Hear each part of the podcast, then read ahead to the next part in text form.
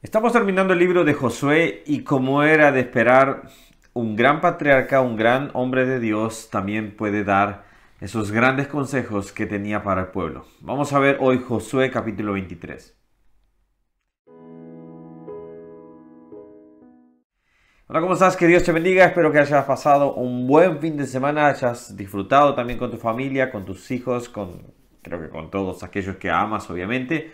Estamos estudiando la Biblia capítulo por capítulo y estamos llegando a ver hoy Josué capítulo 23. Estamos llegando a la recta final, es los últimos dos capítulos de este hermoso libro y estamos, hemos estudiado, hemos eh, visto las conquistas, hemos visto cómo Dios daba esas conquistas, cómo el Señor les daba las promesas, Él cumplía las promesas en cada momento. Y en este capítulo vemos una despedida prácticamente ya las últimas palabras de Josué para con lo que es el pueblo. Y cuando vemos este capítulo vemos que empieza de una manera con unas exhortaciones que Josué hace. Y vamos a ver el versículo 11. A partir de ese momento ya quizás conglomera. Dice, guarden pues con diligencia sus almas para que amen a su Dios.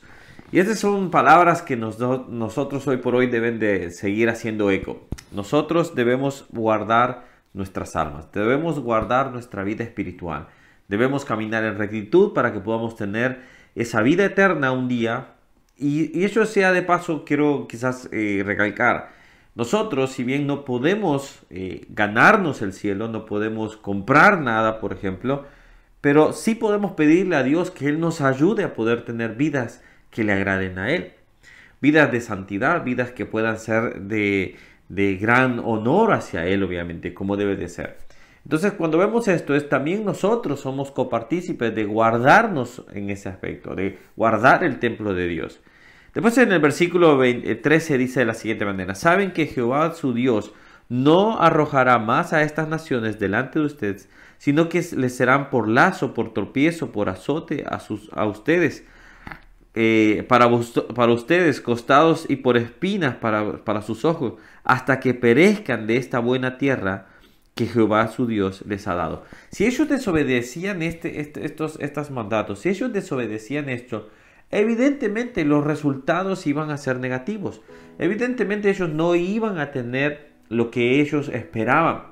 Y esto creo que se aplica en nuestras vidas también, que cuando nosotros vamos avanzando y queremos ver eh, esa prosperidad, esa bendición, tenemos que lograr poder hacer las cosas que agraden a Dios tenemos que lograr poder nosotros también eh, darnos cuenta, nuestras malas decisiones tendrán malos resultados.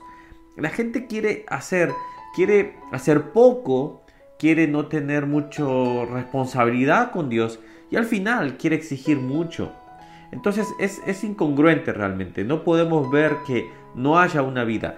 Yo siempre he enseñado en mi iglesia es una vida cristiana, si no tiene frutos, entonces no es una vida cristiana. No, no, simplemente se podría dudar de su conversión. Creo que fue un remordimiento quizás más que todo. Pero el verdadero Hijo de Dios tiene frutos y se aparta del mal. Versículo 16 termina, dice, y si traspasen el pacto de Jehová, si traspasan el pacto de Jehová, su Dios, yendo, yendo y honrando a dioses ajenos e inclinándose a ellos, entonces la ira del Señor, de Jehová, se encenderá contra ustedes y perecerán prontamente de esta buena tierra que Él les ha dado. Hoy es muy eh, anticomún, poco común, este, escuchar predicaciones donde exhorten a las, a las personas que vendrá un juicio de Dios. Pero eso es lo que nosotros debemos eh, tener presente. Si nosotros no andamos en obediencia, nuestro pecado nos va a alcanzar y al final terminaremos contra el juicio de Dios. Entonces esto es importante que nosotros tengamos muy presente. Debo de caminar rectitud, debo de apartarme de mis pecados y así evitaré el juicio de Dios sobre mi vida. Eso es lo que nosotros debemos predicarle a las personas. No tenga miedo de decirle a las personas que habrá un juicio, que vendrá el día del Señor, porque eso es lo que pasará. Y las personas necesitan escucharlo para poder apartarse de sus malos caminos.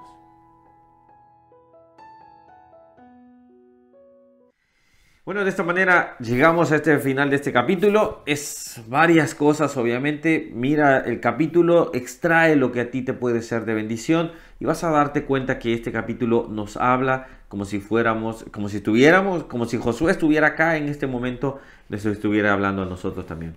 Que Dios te bendiga. Si no te has suscrito a este canal, puedes hacerlo por acá y acá te dejo más devocionales. Nos vemos en el próximo video.